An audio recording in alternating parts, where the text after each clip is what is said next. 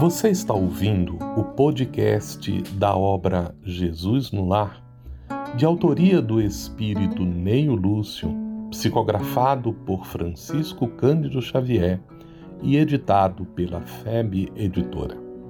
Um programa produzido pela FEB TV e convertido para você que curte podcast e produções em áudio.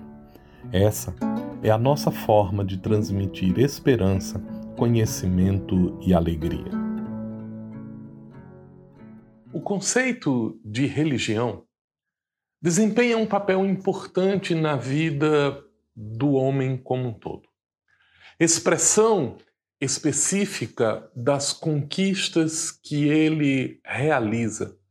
Quando compreende que a realidade tem um significado que não é apenas o dele, quando o homem percebe que existem padrões que se repetem dentro da natureza e ele compreende que há uma certa organização nas coisas que acontecem, isso o surpreende, isso o espanta.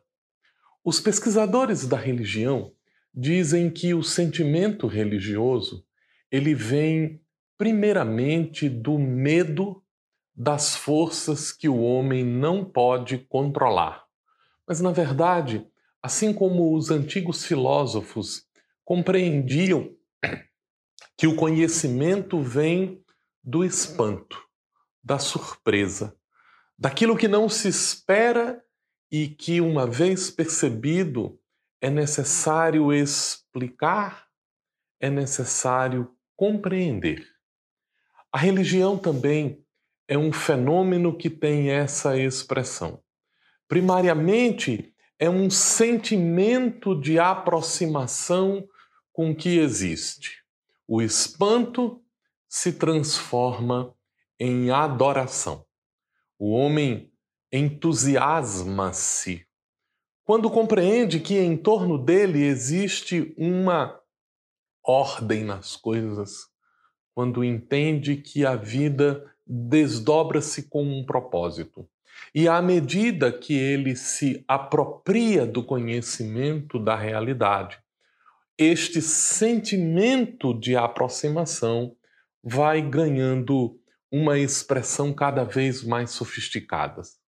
Alguns estudiosos, como Miceia Eliade, descrevem que o sentimento religioso ele é central na formação da cultura. E quando ele diz central, não é apenas de um ponto de vista emocional. É que através do fenômeno religioso, o homem encontra um propósito, ele repete o ato da criação quando ele entende que a vida ganha uma centralidade. Outros estudiosos definem que o pensamento religioso, como pensamento propriamente dito, ele tem dimensões muito abrangentes, porque ele tem a centralidade, ele é o núcleo central, é o que dá sentido às coisas, ele transforma-se naquilo que é intransponível. Por quê? Porque todas as vezes que o homem identifica algo que não é coberto pelo pensamento religioso, ele estenderia esse pensamento para que ele pudesse alcançar os novos elementos. Por isso não é possível transpor o pensamento religioso, porque ele se dilata e alcança novas formas de pensamento como um todo. E ele é também direcionador, ele dá um propósito para o dia a dia das coisas. Com o passar do tempo, a ideia da religião, ela se transformou também no ato mágico de transformação.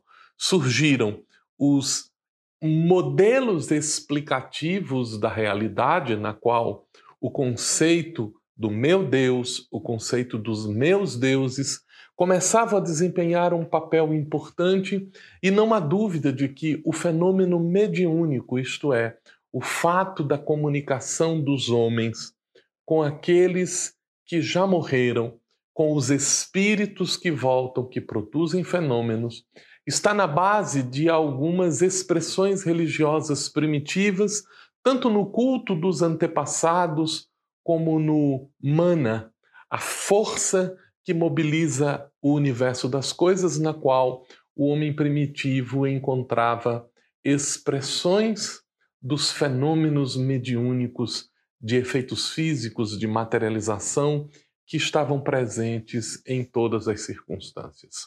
Destarte, a ideia religiosa tenha um papel preponderante na forma como o homem entende o mundo, porque a essência do pensamento religioso é a distinção entre o que é sagrado, aquilo que dá sentido, aquilo que é importante, aquilo que é consagrado, aquilo que é tratado de maneira especial e atenciosa, daquilo que é profano, ou seja, aquilo que não faz parte do núcleo de significados, do núcleo de atenções para o indivíduo como um todo.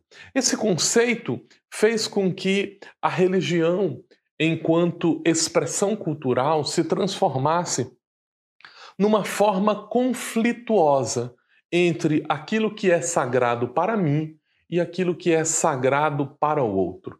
E, naturalmente, essas concepções diferentes essas formas diferentes de expressar o sentimento religioso, os ritos, as expressões, as crenças, as opiniões, foram, ao longo da história, elementos geradores de conflito. É uma pena que as grandes guerras que nós estamos vivenciando, ainda na atualidade, no século XXI, ainda tenham por pano de fundo a desculpa religiosa. É natural que o sentimento religioso faça com que o homem se aproxime da natureza das coisas, mas não é natural que, pelo sentimento religioso, os homens criem conflitos entre si. Isto porque o propósito da reunião é a religação do indivíduo consigo, com sua essência, com a natureza verdadeira das coisas. E somente quando a ideia religiosa ela ganha uma conotação puramente intelectual e ela fundamentando-se sobre crenças, doxas, é a palavra grega para as crenças, as opiniões, que são especificamente aquilo que eu acho que é verdade, mas que não é necessariamente verdade. Então, os dogmas são as coisas nas quais eu creio, mas que não correspondem necessariamente à verdade, embora alguns dogmas possam corresponder à verdade, e quando isso acontece, eles são tratados como fatos, eles são tratados como elementos que descrevem realmente como as coisas são. E a religião, quando baseada simplesmente na crença, na confiança, na fé, no dogma simplesmente, ela cria um processo de divisão. Ao longo da história, surgiram distinções desse tipo. Por exemplo, nós temos a ortodoxia. A palavra orto é uma expressão utilizada para dizer aquilo que é reto, aquilo que é linear, aquilo que é adequado. Então, a ortodoxia é a crença doxa naquilo que está certo, ortodoxo. E, naturalmente, aquilo que se opõe à ortodoxia é a heterodoxia, ou seja, é a outra opinião.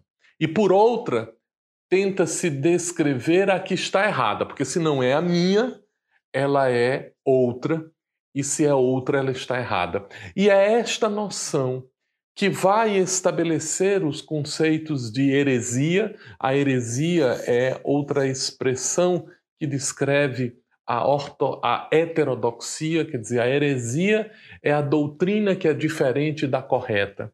E quando o pensamento religioso estabelece essa divisão entre a minha opinião é sagrada, a opinião do outro é a opinião errada e ela é uma opinião heterodoxa, ela é uma opinião herética, então eu preciso dominar o outro. Eu preciso converter o outro. Eu preciso transformar o outro. Mas será que o pensamento religioso ele é calcado nessa necessidade de convencer o outro? À luz do espiritismo, que primeiramente nos ofereceu uma noção muito clara de que os espíritos não são seres sobrenaturais. Os espíritos, o espírito propriamente dito, é o elemento inteligente do universo e, junto com a matéria, exprime a constituição da realidade. É através da presença do princípio inteligente e do princípio material que as coisas do universo acontecem, que elas se manifestam. E quando o espírito deixa de ser esta entidade sobrenatural, essa entidade que está fora da natureza, então a ideia religiosa ela começa a ter uma aproximação com as outras irmãs do pensamento. A ciência, que é o esforço meticuloso de compreender e explicar os fatos, e a filosofia, que é a crítica à forma como o pensamento representa aquilo que conhece. Então, nessa tríade da ciência, da filosofia e da religião, o Espiritismo transforma o conceito religioso porque subtrai dele a crença cega, subtrai dele a necessidade da imposição do conhecimento do outro, porquanto, à luz do Espiritismo, nós compreendemos que não é a revelação o ponto-chave da religiosidade, mas o centro da religião é Deus, é o Ser Supremo, a entidade que é causa de todas as coisas, que é a inteligência suprema, que se expressa nos fatos da natureza e que, portanto, a compreensão de Deus, a compreensão das relações do indivíduo com Deus, ela não é absoluta. Ela não é uma relação que só se dá de uma única forma. É como se nós tivéssemos diferentes caminhos e que cada indivíduo vai identificar de maneira muito pessoal a forma como ele se aproxima de Deus. A religião transforma-se, à luz da doutrina espírita, num instrumento de compreensão da realidade e em um convite para que o indivíduo, compreendendo a realidade religiosa, possa transformar a sua própria conduta, fazer-se melhor, construir a própria alegria, compartilhar as suas experiências com a essência das coisas, porque o entendimento é o ofício de explorar os fatos da natureza, mas o sentimento da descoberta o sentimento do espanto, do deslumbramento, este é de natureza religiosa. A filosofia que investiga a corretude do pensar, que critica a forma como a linguagem estabelece relações com a realidade, que pensa sobre os modos pelos quais o pensamento explica as coisas, transforma-se em irmã da ciência e em irmã da religião, para ampliar o núcleo do conhecimento humano. Mas quando nós esquecemos essas nuances do pensamento, transformamos a religião, ou a ciência, ou a filosofia em pontos de conflito e nem sempre de conflitos construtivos. Porque quando o conflito tem o propósito de esclarecer, de compreender, ele é sempre bem-vindo. mas quando o conflito tem a proposta de submeter o outro. A ideia de converter o outro à minha forma de pensar, à minha forma de agir, então ele se transforma numa discussão estéril. Ele se transforma numa provocação de violências. Ele se transforma em um instrumento para o desequilíbrio dos indivíduos. E é uma pena que nós constatamos que ao longo da história muitos religiosos se confundiram com a essência da religião.